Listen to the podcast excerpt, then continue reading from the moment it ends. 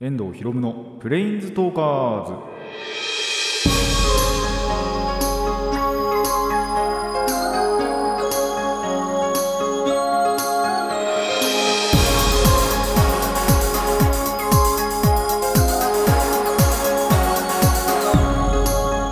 ラジオの前こんにちは。遠藤博夢のプレインズトーカーズパーソナリティの遠藤博夢です。この番組はマジック・ザ・ギャザリングのプレインズウォーカーたちがさまざまな世界へ旅できるがごとくさまざまな話をしようという番組です。あのまあ前回の、まあ、それこそちょうどオープニングトークであの衣替えの話をねしたと思うんですけどまあまだまだ半袖必要そうですね。暑い。とにかく暑い。あのーまあなんならこの収録日も上着を一応着てはいるんですけど着てあの着てはきたんですけど今ちょうどこのこうやって声出してる時あの半袖なぐらいなんでそれぐらいまだまだ暑い日があと特に日が出てる日っていうのもが一番やっぱ暑く感じるなってまだ思いますね。だから長袖なかなか着ないなって思います。ちょっと前もちょっとあの友達の家に遊びに行った時にまあ言うても夕方暑いかなってあ寒いかなって思ってまあ半袖中に半袖とあと上にまあ一応長袖まあ着てないんですよねあの腰巻きでとりあえず友達の家行ってで帰る時に着るかなと思ったら着なかったんですよ結局。っていうぐらいやっぱり夕方でも全然暑く感じるのでまあまだまだ本当に半袖必要そうだなって感じはしますね。あと夜も僕基本的には半袖で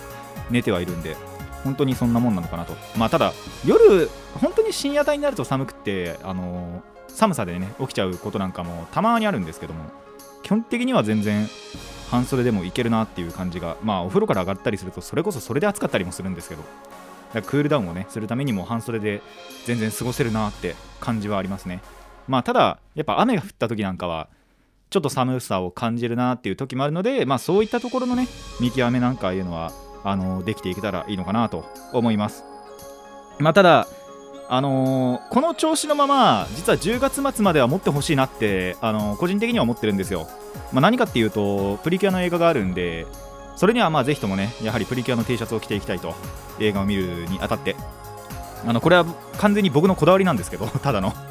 ただやっぱりその T シャツって半袖しかないんですよね。あの売られてるものが。一応パーカーとかもあったりはしたんですけどそれは買ってなくって。なんであのーまあ上着をね着てあのまあ、中にそのプリキュアの T シャツ着てで上着でその電車の時とか上着で隠して映画を見る時だけオープンするっていうのが、まあ、基本的な僕のスタイルなわけですよ。あの一番最初にプリキュアの映画を見に行った時からあそうでもねえか2番目だな。2回目のプリキュアを見に行った時からは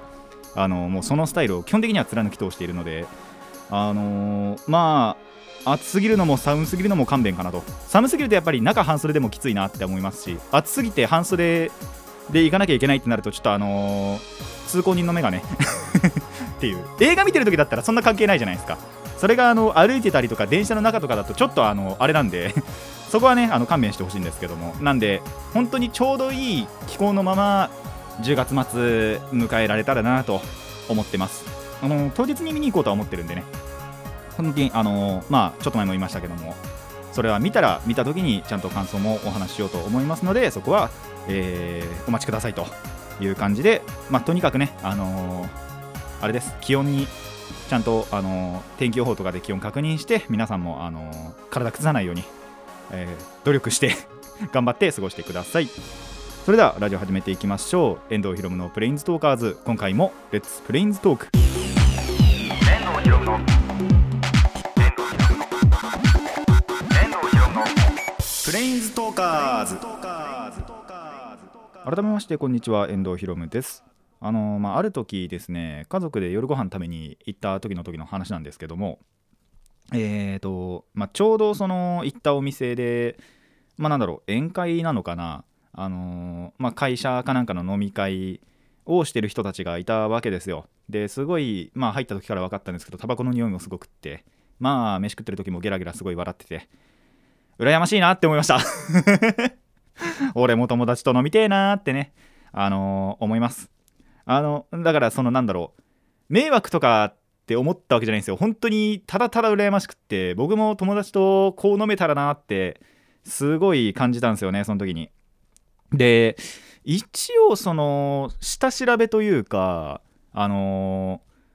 ちょっと前やっぱりそのコロナで自粛期間の時ってもちろんやっぱ居酒屋なんて行かなかったんですけどで聞いた話によるとやっぱりそのいつも行く行っていたあのちょいちょい話に出たと思うんですけどその居酒屋が閉まってはなかったんですけどただあのテイクアウト専門みたいなところにはなってたらしいんですよちょうどその頃。聞いた話だけなんですけどこれ。だからその時にも実際にやってたのかどうか分かんないんですけど。で最近あのー友達のうちの一人があそこ行きてえなって言ってたんであじゃあとりあえずまず入れるかどうかがやっぱ分かんないんでそれだけでも調べてみようかなって思ってちょっと散歩がてら夜のその空いてるだろうって思った時間に通りかかってみたわけですよ。そしたら中に多分お客さんいてで提灯とかのれんとかも上がってたんでもしかしたらこれワンチャン空いてるのではって思ったんですよ。まあそれでも結局その僕たちが入れるかどうか分かんないんですけど予約が必要なのかどうかとかっていうのも分かんないんですけどただ一応空いてそうだったんでそれをことだけを報告はしてまあ近々ね、あのー飲み会本当に友達同士とかでできたらいいなとは思っています。でそれこそその同年代のね、あのー友達同士でやるのもいいんですけど最近思ったのはあの僕の弟の代がやっぱりもう成人代替してきてるわけですよ。なんでその辺ともね、あの飲みたいなってあの仲いいやつらやつだけはねはあの飲みたいなって思ったりもするんですよね。それこそあのバイトで一緒のやつなんかもいますしまあ仮にそのバイトが今同じじゃなくてももともとその一緒に働いてたやつだとかで今就職を普通にしてるやつなんかもいたりするのでそいつなんかともちょっと連絡取って飲めたらななんて思ってはいます。で楽しく飲みながらねあの卓ゲーボードゲーなんかをやりたいななんて考えているのでまあほんと近々できたらねいいなと。ちゃんとあのーやっぱりあれとか守りながら感染対策とか守りながら飲めたらいいなと思います。あのーまあそれこそこれもなんかもやったって時にはまあお話ししようかなと。やはりねこれぐらいだったらまあ先にこうやって言っておけばねあのやるのも 別にいいんじゃないかな許されるわけねえんだよなっていう感じですけどもまあでも実際にやったらいつになるか分かりませんけどお話できたらなとも思います。それでは最初のコーナー行きましょう。最初はこちらです。朗読。はい、えー2週に一遍朗読やってます。あのーまあ秋なのかな秋ですね。一応秋の詩ってまあ調べたら出てきたんで今回はこの作品をお届けしたいと。えっ、とまあたまに僕が読んでる北原白秋の詩になるわけなんですけどもこの、まあ、今回読むこの詩の中にまあ結構な頻度で「ゴンシャン」という言葉が出てきます。これだけちょっとあの解説先にしとくんですけどえっ、となんだっけなその北原白秋の地元の言葉まあ方言らしいんですけどでえっ、とすごいいいところのお嬢さんっていう意味らしいです。あのー方言でね。なんで、えっと、一応それだけ頭に入れておいてもらって、えー聞いていただければまあなんとなくイメージしやすいんじゃないかなと。まあ分かりやすいんじゃないかなと思うので、えー、とそれを考えながらというかあの頭に入れながら、えー聞いていただけたらなと思います。それではいきます。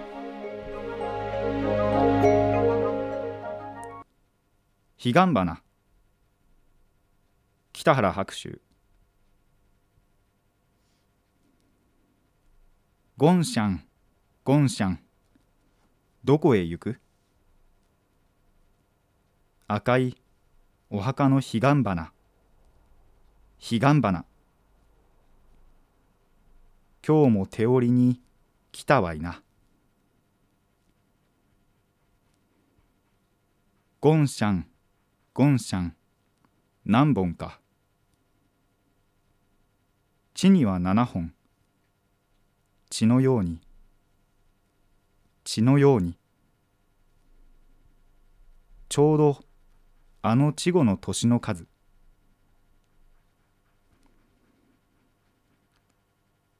ゴンシャン。ゴンシャン。気をつけな。一つ積んでも日はまひる日はまひる一つ後からまた開く。ゴンシャンゴンシャン。なしなくろ。いつまでとっても彼岸花。彼岸花。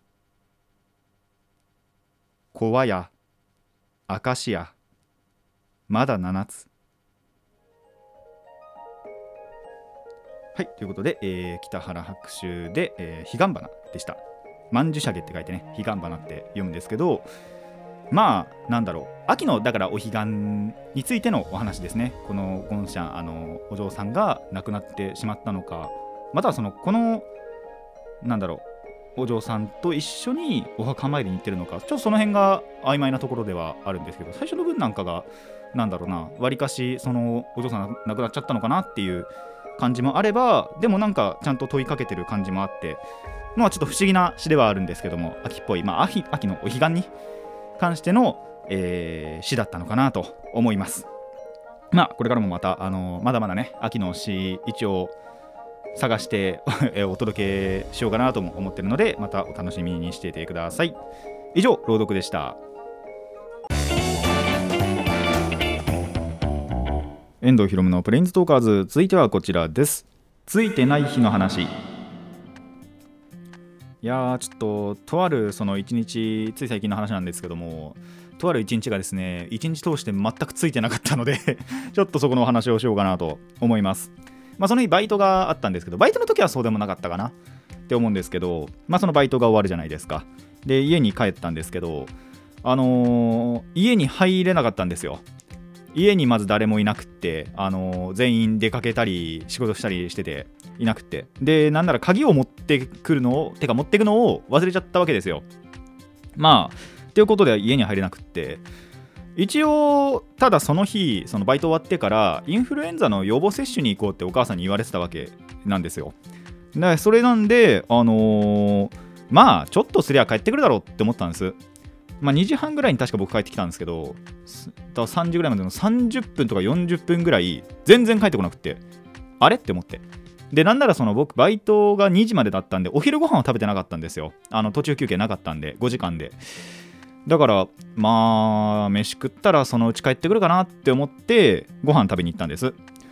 えっ、と最初その知ってはその場所とかは知ってたんですけどあの食べに行ってなかったなって思った蕎麦屋があって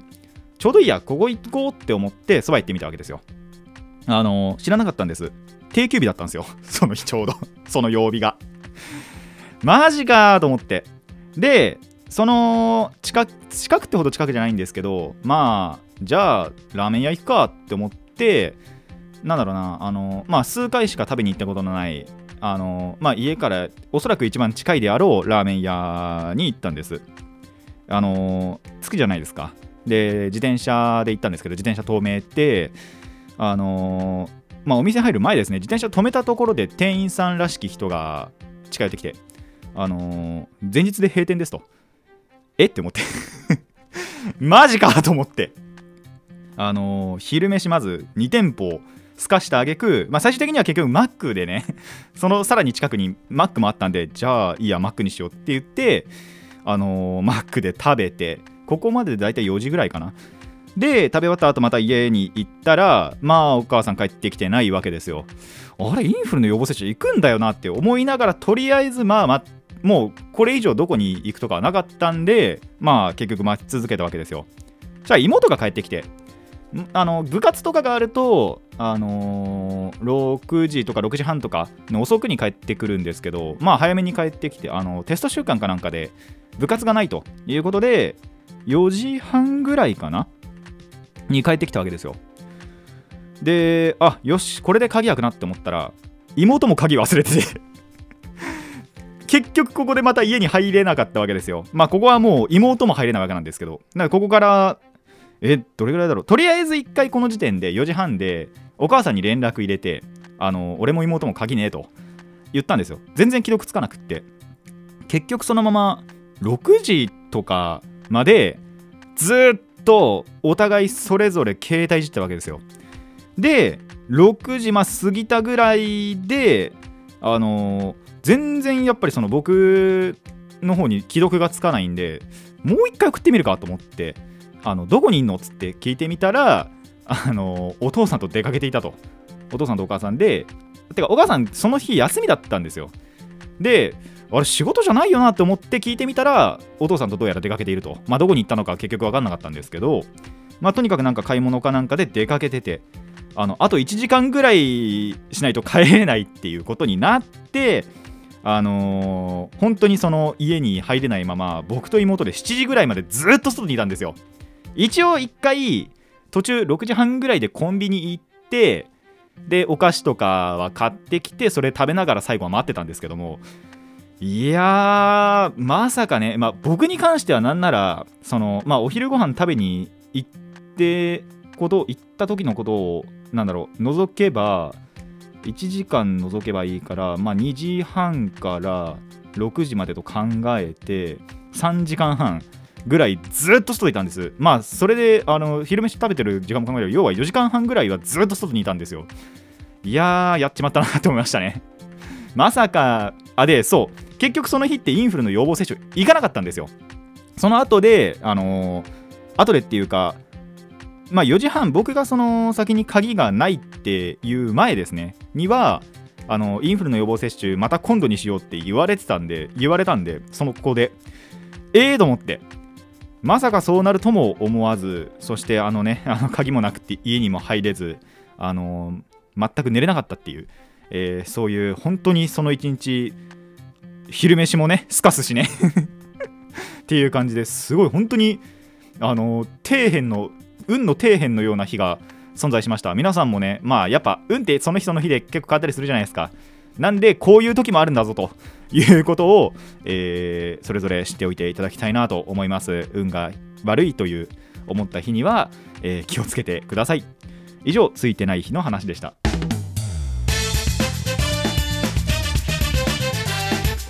遠藤ひろむのプレインズトーカーズ。続いてはこちらです。新しい日常の話。まああの今年この2020年に入ってからあのすぐにねコロナウイルスというものがあの感染してまあ全国全国っていうかあの世界的にやっぱり流行ってはいますけどもあのまあここの日本でもね2月3月ぐらいから流行り始めて自粛期間なんかもあったりしてまあ外に出るときはマスクをしたりあの手手の消毒はこまめにしたりだとかっていう本当にそれがスタンダードになっているっていうそこがまた新しい日常ではあのあるじゃないですか。結構都市伝説とかでも言われてますけどニュースタンダードということで新しい日常が結構この2020年から始まったわけですけども実はこれと並行してもう一つ新しい日常というものがあるということをおそらく皆さん気づいてないと思うんですよ。そこそこの話をね、えーしたいと思います。ただ一応一般的にというかその本当に全部に広まっているというわけではなくじわじわじわじわそれが侵食してきてるのかなっていうお話なんですよ。なんでまあ意識して、あのーこれからねこの話を聞いていただいたところから意識してそのお店とかを見て回ってほしいなって思うんですね。あのーまあ僕がそのバイトのまた違う日のバイトの時の話なんですけど、まあ、納品をしていたわけですよ。そしたらとあるカップラーメン、まあ、チキンラーメンつっていいんですけどチキンラーメンがまあって言えば分かると思うんですけどとあるアニメとコラボしてたわけですね。であここにももうそういう波が来たのかと。で、えー別の日あのー家族であと夜ご飯食べに行く時ですね。その時は、えー、とステーキガストに行ったんですけどそのステーキガスト行くまでの道にくら寿司があるんですよ。でそしたらそのくら寿司がバカみたいに混んでたんですね。なんだなんだと思って。でそこをネットつけて調べてみたらまああのアニメとタイアップしてるわけですよ。あのクリアファイルかなんかのキャンペーンだったかな？もらえる。あったわけですよ。でえっとまあまた別の日バイト終わりにあのローソンにちょっと用事があってローソン寄ってあの支払いかなんかをした時の話なんですけどあれローソンだよな確か。あ違う。その日じゃない。まあ普通にあの出かけててで近場のロちょっとローソン寄ろうって思ってローソン寄った時ですね。あのまあでもお菓子ですね。多分他の普通のお菓子なんかがまああのアニメとコラボしてるわけですよ。あーなるほど。これがまた新しい日常になってくるんだなっていうのをえー一つ感じた時でしたね。まああのアニメっていうのは皆さんご存知「鬼滅の刃」ですよ。もういろんなところが「鬼滅の刃」とコラボした商品をめちゃくちゃ出していると。まあローソンってあとそもそもアニメとのコラボがすごいいっぱいあるわけですよ。それこそプリキュアとかのコラボも全然ありますしあの特撮であればレンジャーとかでもあと仮面ライダーとも普通にコラボする。なんだろうカルチャーに結構優しいコンビニなんですよ。他のところよりも全然コラボする。だからそれのキャンペーンの一環でそれも鬼滅もありますしあれは何だろう。でもカレーとかでもなんか鬼滅の刃のカレーみたいなのがあったんですよね。だから本当にいろんなところが今鬼滅を取り込んでいるなってあのめちゃくちゃ思いました。これが新しいなんで日常なんですよ。もうどんなものも鬼滅とコラボするなんだろう可能性があると。いうのが今のこの日本まあ多分これ日本においてだけだと思うんですけどその日本の新しいスタンダードになっていくんじゃないかって僕は考えてるんですね。であのそうくら寿司の時なんかもそうだったんですけどあの調べて分かってまあこんなこったろうなというぐらいやっぱりそれがあるとあの売れるたりするんでしょうね。売り上げが上がったりするんでしょうね今は。あの正解だと思います。確かに。やるの？あとそう、えっと最近だとパズドラもまだやるあの告知だけなんですけどあのパズドラでさえもう次は鬼滅とコラボするという発表はあったんであのまあパズドラやっててかつ鬼滅にお熱な方はそこに課金をするんでしょうというお話ですよ。本当にそれぐらい今の鬼滅って社会現象になっててあのどんな人でもね好きなんでしょうけどまあやりすぎだろうと。やりすぎだろうと思わざるを得ないと僕はあの感じています。本当に。あのいや正解なんですよ。確かに。売り上げ上げるためには多分今鬼滅を使えば何だって売れると思うんですよ。まあそれでいい。だ逆に聞きますけどそれいいのかみたいな。まあ企業としては正解です。あのだからやめろとは絶対言わないんですよ。言えないしあのーまあ言うなんだろうな。言う意味もないなと。それでまあ経済がねぐるぐる回っていい方向に向かうならそれはもちろんいいことなんであのー別に嫌いだからとかそういうわけでもなくだからやめろというわけでもないんですよ。ただやりすぎだろっていうなんだろうなどこに向けてでもない愚痴みたいなところが僕の中でちょっと今モヤモヤしています。それぐらい鬼滅の浸透力ってすごいです。あのチキンラーメンなんかもそうだったんですけどあのただチキンラーメンがえっとエースコックかあれはかな？あの出前一丁とチキンラーメンとあとそのチキンラーメンの油そばが確かコラボの対象になっててえっ、と出前一丁まあ鬼滅一丁ってあの名前だったんですけど でその鬼滅一丁と,、えー、とチキンラーメン普通のチキンラーメンは結構売れてるんですよ。油そばだけなんで売れないのかなっていう。まあそこはね僕があの美味しく食べようかなと。あの油そば大好きなんであの週末にあれですね。あのー休憩時間とかに油そばはちょっと美味しく食そうかなとも思ってるんですけどまあそれぐらいやっぱり浸透してきてるなって思いましたね。なんで、あのー皆さん本当に意識していろんなところを、あのースーパーでも何でも普通のコンビニでも回ってみてください。まあコンビニは多分あれですねローソンだけかもしれないんですけどでももしかしたらその他の普通の商品例えばなんだろうカルビーとかであの鬼滅とコラボしてるあコーヒーもありましたね。確か缶コーヒーとかあったんで。そういうのは多分コンビニに売ってると思うんですよ。なんでそういうのをちょっと見つけてみてあここもやってるここもやってるって意識して見てみるとおそらく大好きな方でもうん確かにやりすぎだなって思うんじゃないかなと。まあこれは分かんないですけどあのーなるんじゃないかなと思いますのでちょっと意識してねあの新しい日常この決めそのコロナによって感染症をね防ぐという意味で新しくなった手はあの手か清潔にしておく日常プラスどんなものも鬼滅とコラボしてしまうそんな日常というのを、えーぜひ楽しんでみてください。以上新しい日常の話でした。遠藤ひろむのプレインズトーカーズそろそろお別れの時間になってまいりました。そうあの鬼滅でもう一個思い出したのがあのーまあこれお話一応したんですけど USJ 行ったじゃないですか。あの行ったって話をちょっと前にしたと思うんですけどその時もやっぱり鬼滅のコスプレをしている人たちをちらほら見たんですよ。23グループぐらいかな。は見たんでやっぱそれぐらい浸透してんだなって思いますね。もうなんならどこ行っても鬼滅本当にありそうみたいな。あとそう働いててもあのバイトしててもたまにその子供があの炭治郎のあの緑の黒緑と黒のチェックの感じのあのマスクをしてる炭治郎柄のみたいなマスクをしてるのを見たりもするんでいややっぱ人気だなって思います。だから別にアンチになりたいわけじゃないんですよ。ただやっぱりそこまで持ち上げられると見る気も失せたりするんですよね。あの僕基本的に天の弱なんで。そうじゃないマイナーなアニメを発掘しようみたいなところがちょっとあったりするんですけども。まあ持ち上げすぎなところもねどうかなって思うんですよね。やっぱり。これは本当に思うんですけどあのアンチだからとか嫌いだからとかそういうのじゃなくていやいや持ち上げすぎだろっていうすぎるのもねどうかなって思ってるんです。なんでそういった意味でもいろんなところがねやっぱりあの売り上げのためにコラボするのもどうかなって思ったりはちょっとはね思ったりはします。まあそれを悪いとは言いません。あのやりすぎるなよっていうだけです。の話なんで、えーただね、あのー喜ぶ人もね大勢いると思います。てかそれが大半,、あのー大半だからもう8割9割だからっていう話だと思うんですよ。残りの12割が多分苦しん 苦しんではいないけど。あのーうんざりだよって思ってはいると思うので。まあそういう人物がいるということもねあの頭に入れておいてほしいなとは思います。あといきなりね朗読の話にちょっと変わるんですけど実はそのゴンシャンのイントネーションわかんないんですよね。確かさっきそう朗読の時ゴンシャンって言ってましたけどゴンシャンかもしれないですしちょっとその辺わかんないんでそこだけはあの勘弁していただきたいなと思います。あのわかんなかったんでね。えっ、とでそうついてない日。鍵はねもう絶対持っていこうと思いました。今日は持ってきてます。まあ家出る時にちゃんと鍵かけたんでそれでわかるんですけど。どうしてもあのバイトの日ってやっぱりその